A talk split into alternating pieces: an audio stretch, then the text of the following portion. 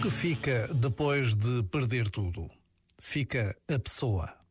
Depois de perder poder, imagem, estatuto, bens, relações, saúde e até a própria vida, fica a identidade mais profunda.